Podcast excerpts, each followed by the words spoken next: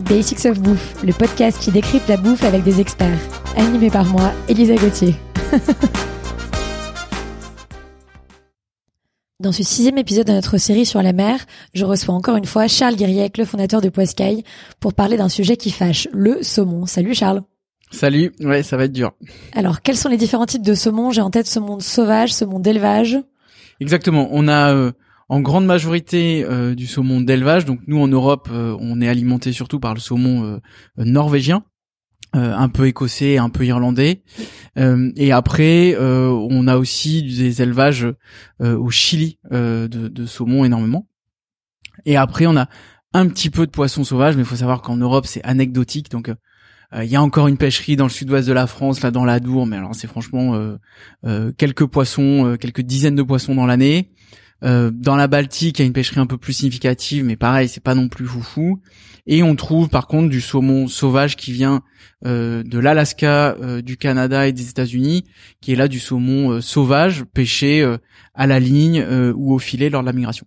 Alors comment sont pêchés ces différents types de saumon Alors le, le saumon, faut, faut savoir que le saumon sauvage, donc on le pêche souvent de deux, par deux méthodes, essentiellement le filet où on va mettre au milieu de la rivière quand il va migrer, euh, et euh, un peu de ligne ou euh, des engins ou des, scènes tournantes, on va essayer de les attraper avant qu'ils arrivent dans la rivière.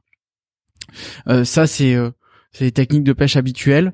Et puis après pour l'élevage, eh ben on va avoir en grande majorité c'est de l'élevage en pleine mer en cage. donc il n'y a pas de saumon euh, semi-sauvages euh, qui batifolent euh, dans les eaux des fjords écossais. Hein. C'est des cages, mais avec parfois un peu moins de poissons et un peu moins de densité. Donc là, c'est des cages en mer. Et puis on a quelques élevages, notamment on en a un en France, euh, d'élevage en circuit fermé, notamment dans la BDV. Et puis on a une petite cage à Cherbourg. Il y a un petit un petit saumon de Cherbourg, saumon de France. C'est c'est anecdotique, mais si on veut soutenir le, le français, on, on peut sans soutenir la durabilité. Alors, est-ce qu'il y a une saison pour le saumon? Alors, le saumon d'élevage, euh, bah, on le trouve toute l'année euh, à dispo. Euh, le saumon sauvage, il est essentiellement pêché fin de printemps, autour du, printemps, début d'été en, Europe, et plutôt plein été, voire automne côté côté Amérique du Nord. Et quel est l'état des stocks dans le monde? Le saumon atlantique, donc chez nous, en France, euh, plutôt euh, mauvais, donc euh, espèces protégées quasiment en voie de raréfaction et on a du mal à les faire revenir, même quand on casse des barrages. dans le nord de l'Europe, c'est plutôt mieux, donc il y a plein de gens qui vont pêcher le saumon en Norvège, en Écosse, en Irlande, en Islande. côté Canada, donc Atlantique, euh, là, on a encore euh, des pêcheries euh, au Québec, des pêcheries récréatives qui ont vraiment des quantités de poissons assez importantes, mais ça a été quand même pas mal pêché.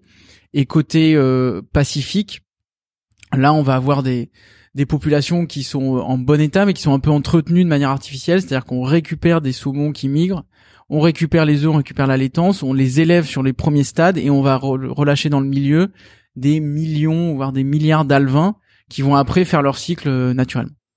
Alors moi, la question qui m'intéresse le plus, pourquoi est-ce que c'est une catastrophe écologique de manger du saumon? Alors, plusieurs points là-dessus. Euh, D'abord, faut savoir que quand on, pour faire un kilo de poisson de, de saumon d'élevage, il faut plusieurs kilos de poisson sauvage. On n'est pas encore aujourd'hui capable de mettre euh, des protéines végétales euh, comme du soja ou les, les, les farines d'insectes sont pas encore en place en suffisamment grande quantité dans l'aliment. Donc il faudra aujourd'hui toujours plusieurs kilos ou au moins un kilo et demi voire deux euh, de poissons sauvages pour faire du poisson d'élevage. Il y a des gens ils vous disent 10 quand ils sont vraiment détracteurs. Euh, je sais pas quelle est la réalité au milieu de ça parce qu'entre la farine pour faire le granulé plus l'huile qu'on met autour pour conserver rendre le, le, le, granulé appétant, il y a plein de il y a plein de paramètres. Faut savoir que euh, on pêche exprès certaines espèces, donc c'est ce qu'on appelle les pêches minotières, pour faire euh, du poisson. Donc on, on voit des grands navires parfois dans la Manche, on voit des campagnes de communication là-dessus qui font 100 mètres de long. Euh, euh, en, Amérique du Sud, côté Pacifique, on pêche l'anchois du Pérou par dizaines, par millions de tonnes. Hein, c'est 10 millions de tonnes de capture annuelle. Et en fait, on va juste prendre ces poissons, on les transforme en farine et on leur fait traverser l'Atlantique pour être transformé, mélangé, et puis après on va faire euh, du saumon qu'on va faire revenir du nord de la Norvège jusque chez nous. Ça, ça paraît quand même assez incohérent. Autant manger directement des anchois ou directement notamment des chinchards en Europe plutôt que de les faire transiter par des saumons d'une manière assez assez incohérente. ça soutiendra déjà vachement la pêche côtière locale. le deuxième, bah, c'est en termes de kilomètres parcourus et d'émissions de CO2. Donc euh, pour pêcher ces poissons-là, on utilise parfois des gros bateaux qui émettent beaucoup de CO2. Euh, c'est transporté. Alors certes, le, transport maritime a très peu d'impact, mais bon, bah c'est quand même transporté en cargo. Il y a vachement de transport routier, bah pour amener les containers, les, sacs de farine, euh, etc. Et après, on prend ces poissons-là et on les ramène quoi. Et parfois, on les ramène par avion pour aller plus vite, pour qu'ils soient plus frais, plutôt que de les ramener par camion, parce que bah, du nord de la Norvège euh, jusqu'à Boulogne-sur-Mer, par exemple, qui est une grosse place de, de transformation du saumon en Europe, bah, il faut plusieurs jours. Euh, donc au final, euh, bah, c'est long, on perd du temps, alors qu'en avion, on gagne, on gagne en fraîcheur. Dernier point, c'est les élevages de saumon qui eux génèrent vachement d'impact donc un saumon une fois que c'est nourri, eh ben ça a des excréments qui tombent au fond des fjords, donc surtout des fjords des zones où il n'y a pas trop de courant. Le fond des fjords est pas en bon état. Les Norvégiens ont choisi d'en sacrifier parce qu'ils ont des, territoires extrêmement vastes, mais au global c'est quand même pas cool. Euh, et il y a l'autre effet, c'est l'échappement, c'est-à-dire qu'il y a des saumons euh, qui s'échappent des élevages. Ils sont souvent assez parasités par les poux de mer qui peuvent, quand ils côtoient les saumons sauvages, être transférés ça affaiblit les saumons sauvages et ça fait qu'ils sont moins bonne capacité de se reproduire. Donc ça affaiblit les stocks de poissons. Alors est-ce que tu peux nous donner des conseils pour acheter du saumon ou alors de la truite plutôt Sinon tu vas me tuer? Alors euh, bah, le premier conseil c'est de pas en acheter et d'acheter du chinchard euh, pêché à la ligne ou pêché au filet euh, par un pêcheur directement si vous en croisez cet été. Vous vous éviterez tout ce cycle qui est quand même assez incohérent. Mhm. je dirais on peut se faire plaisir euh, une fois de temps en temps euh, par en achetant euh, du saumon sauvage de la Dour. Hein. Il y a la maison Bartouille qui fait ça dans le sud-ouest, qui fait du saumon sauvage fumé de la Dour. Ça coûte 100 euros du kilo, hein, faut, le savoir. Mais c'est pas beaucoup plus cher que les 60 ou les 80 euros qu'on va trouver dans des grandes marques genre la Berry ou la Maison du Saumon. Où en fait, autant prendre, quitte à payer 60-80, autant payer quasiment 100 on en prendra 100 grammes ou 200 grammes. La différence, elle sera de quelques euros, mais on aura soutenu euh, une pêche sauvage et euh, des, entreprises du Pays Basque, donc c'est plutôt cool.